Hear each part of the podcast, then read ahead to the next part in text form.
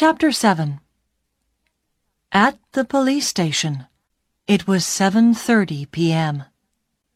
Nick and Meg were in a room at the police station. The man called Vickers was in a different room with three detectives. There was a doctor with him, too. Craig Winters was at the hospital.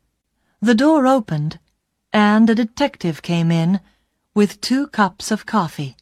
He put them down on the table and turned to go out again. Detective Edmonds, Meg said. Did the hospital call? Is Craig going to be all right? Winters, Detective Edmonds said. Yes, he's going to be okay. Can I call the hospital now? asked Meg. I'd like you to wait, said Edmonds. Detective Keat is going to be here in a minute. He's just coming from the airport and... He looked through the open door.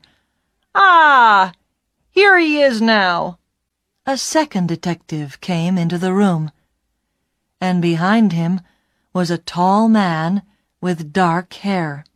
Meg stood up quickly. Daddy! she cried. What are you doing here? The police called me, said Howard Hutson, and I flew here at once. Detective Keat met me at the airport. Now sit down, Meg. I want you to listen to me. He did not look at Nick.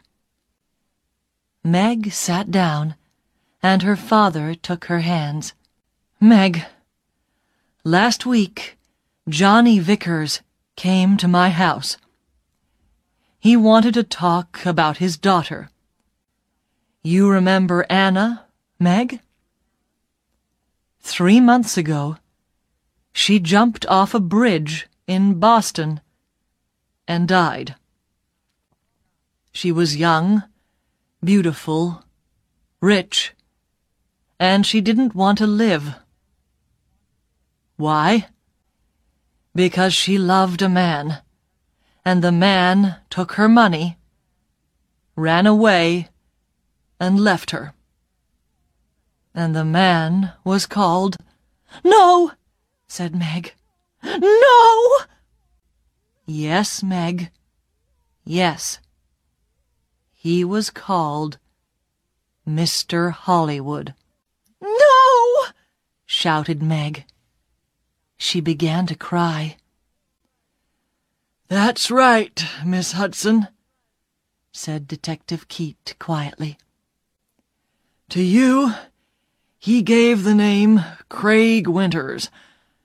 When Anna Vickers knew him, he was Carl Windsor, but he liked all his, uh, girlfriends to call him Mr. Hollywood.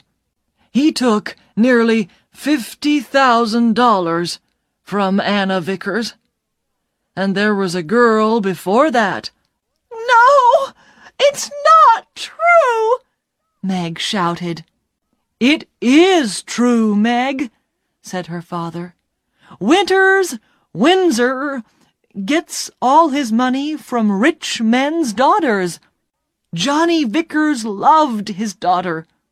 He went to her house in Boston after she died. He read her letters and learned about the money and the name Mr. Hollywood. And when he came to my house, I told him about you, Meg. I said, my daughter's got a new boyfriend, and she calls him Mr. Hollywood. I don't like him, but I can't stop her.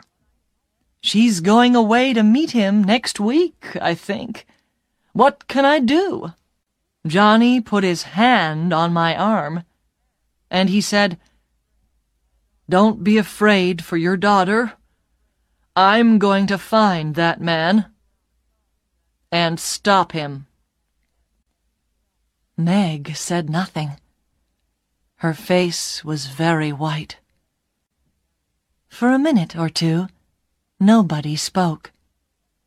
Then Detective Edmonds said, Vickers told us all about it, Miss Hutson.